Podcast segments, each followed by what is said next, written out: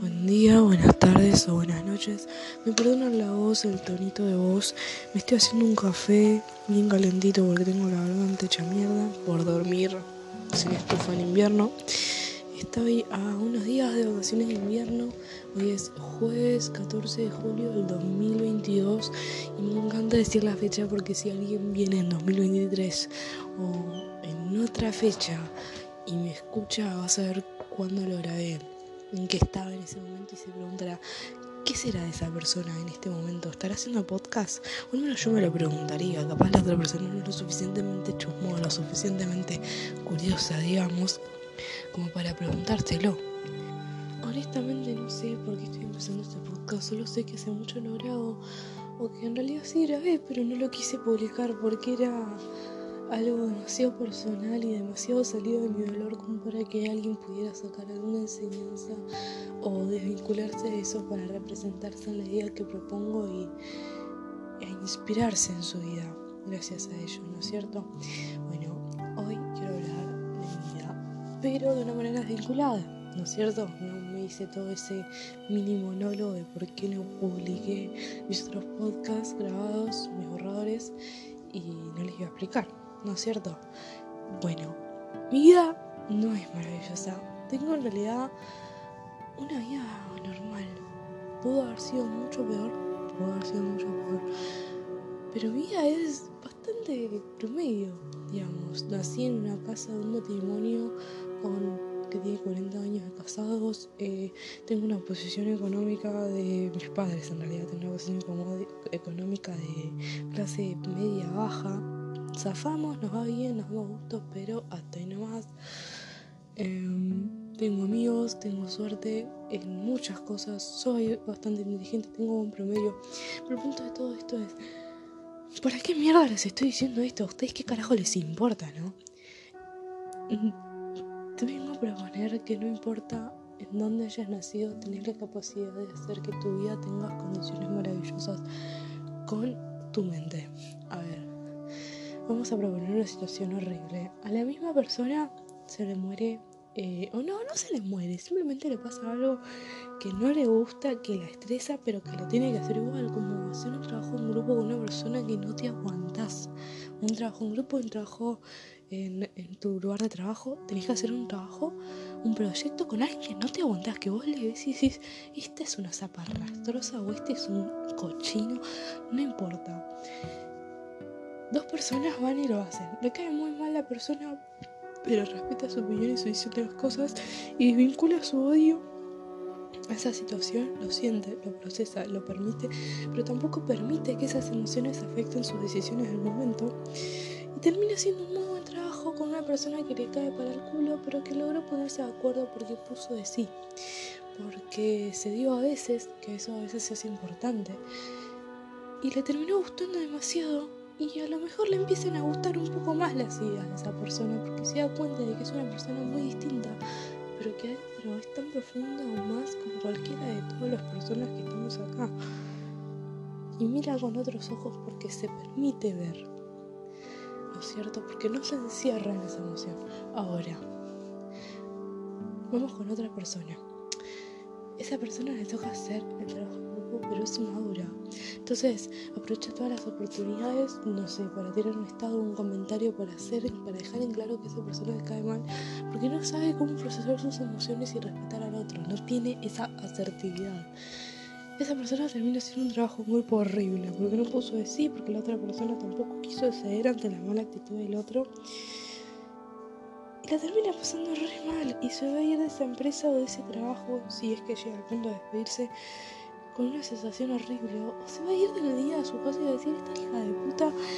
Y va a echar la culpa absolutamente toda la externa como si otra persona, como si ella, esa persona, no hubiera sido también partícipe del conflicto, como si no hubiera respondido. No digo que sea fácil no responder a un conflicto cuando alguien te está rompiendo las bolas. No digo que no sea sano a veces también mandar a la mierda a alguien que sí se lo merece. Pero es en todos los casos que alguien te rompe las bolas que esa persona verdaderamente necesita o merece tu mala onda. ¿A qué voy con esto? Yo no te voy a dar clases de madurez emocional o de cómo reaccionar porque me vas a mandar a la mierda vas a decir, yo puteo a quien quiero. Porque, porque sos humano y no te gusta que te cuestionen. Y a mí tampoco me gusta que me cuestionen. Pero vivo cuestionando a mí mismo. Entonces, de algo saco, ¿no? Algo saco de todo esto. Y es por eso que te hago cuestionarte.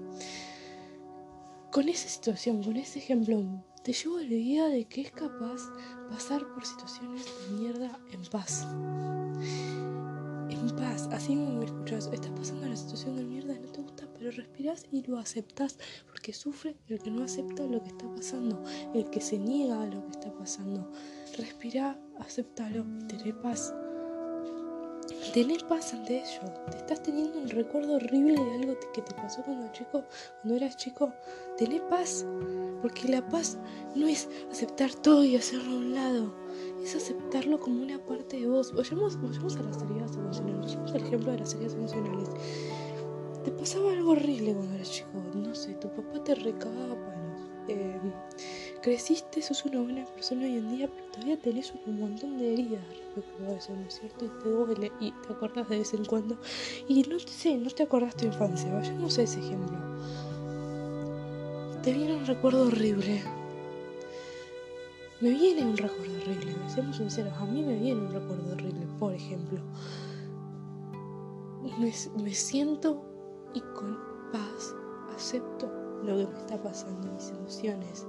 Dejo que todos esos sentimientos de enojo, de injusticia, de rabia, de dolor salgan y, se procesen y vibren y, salgan de mi cuerpo, porque es así, que fluyan, porque los sentimientos son solo, no sé, energía fluyendo por mi cuerpo y yo le permito fluir, le permito estar ahí y acepto a esa parte de mí que está dolida, acepto a esa parte de mí que siente injusticia, acepto a esa, esa parte de mí que tiene rabia, porque yo no puedo seguir ignorándolas, porque yo no puedo no mirarlas y darles esa luz, ese amor que nadie les dio que merecen ser dadas procesarlas y quererlas porque son una parte de mí.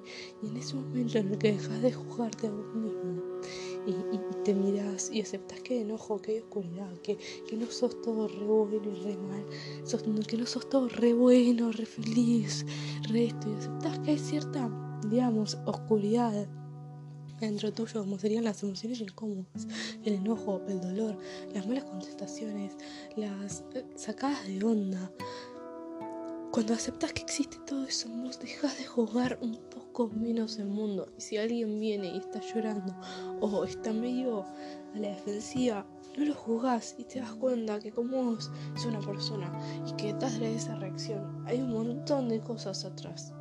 Y no estoy hablando de positivismo tóxico, estoy hablando de de paz, de mirar las perspectivas. Y, y, si te estoy hablando de un positivismo de mierda que no te gusta, tenés el derecho, tenés el derecho de enojarme. Porque no siquiera estoy tratando de ser positivo, estoy tratando de ser real y compartirte mi visión recurrente de las cosas que hace que mi día sea un poco menos raro, malo o un poco más pacífico al menos. No sé, por ejemplo, estoy en estoy en un ámbito público, estoy con mi pareja y mi pareja hace algo que no me gusta. Pongamos otro ejemplo.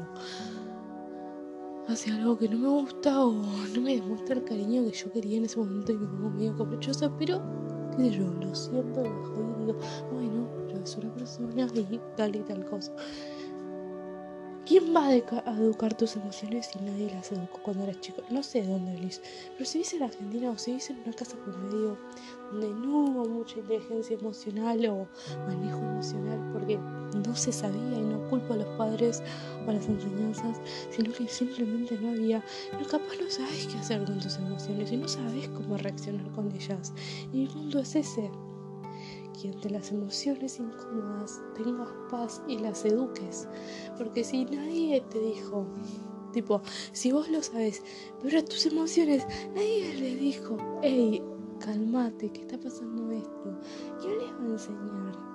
¿Quién les va a dar esa paz, esa luz, ese reconocimiento, ese apapacho que, que, necesita todo tu cuerpo emocional? ¿Quién se lo va a dar si no vas a hacer vos?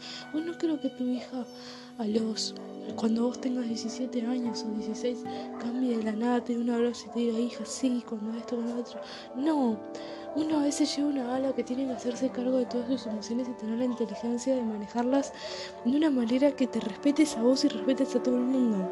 Porque no, tampoco se sentiría bien si, por ejemplo, estás re triste, pero tenés que hacer un trabajo, tenés que, pero te tenés una fiesta a la noche y querés eh, tenés una fiesta la noche y querés ir porque es de tu mejor amiga, pero vos te sentís como la mierda porque te pasaron cosas o te acordaste de cosas y, se te desbordó y te sentís mal.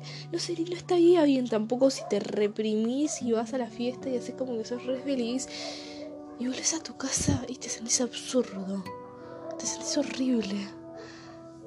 ¿Qué sería vos sin ellos, si no te respetás a vos mismo en el sentido de decir, no, ¿sabes qué? Perdóname, hoy no puedo ir a tu fiesta, mañana voy y te subo unos mates, te llevo una facturita y te lo compenso, pero hoy yo no te puedo dar ni mi tiempo ni mi energía porque me siento mal, necesito estar conmigo. O sea, no importa si respetas a los dos, o sea, es la misma mierda si respetas a los demás, ir a la fiesta, pero no te respetas a vos mismo, eso tampoco se siente bien, ¿no es cierto? Entonces, no trates de complacer a nadie tampoco. Viví para vos. Y cuando, y cuando te preguntes, cuando, cuando te la ansiedad te esté ganando, cuando estés sobrepensando y, y la vida, y no sepas qué mierda hacer con tu vida, responde, seguí viviendo. Todos esos pensamientos, voy a seguir viviendo. Porque a veces en esa rutina de, no sé, tuviste un problema, pero te levantás, cocinás, hacer las cosas. ¿Qué te estás enseñando? Te estás enseñando que no es enorme el problema, que se puede solucionar. Te juro, te juro, que cuando tengas un problema enorme, una situación muy fea, siempre puede haber una solución. Y si no la hay, siempre hay maneras de recuperarse de eso. Y estoy segurísima de que a la cabeza a veces le hace falta un poco de educación sobre eso. Así que nada, porque me amo y hasta luego.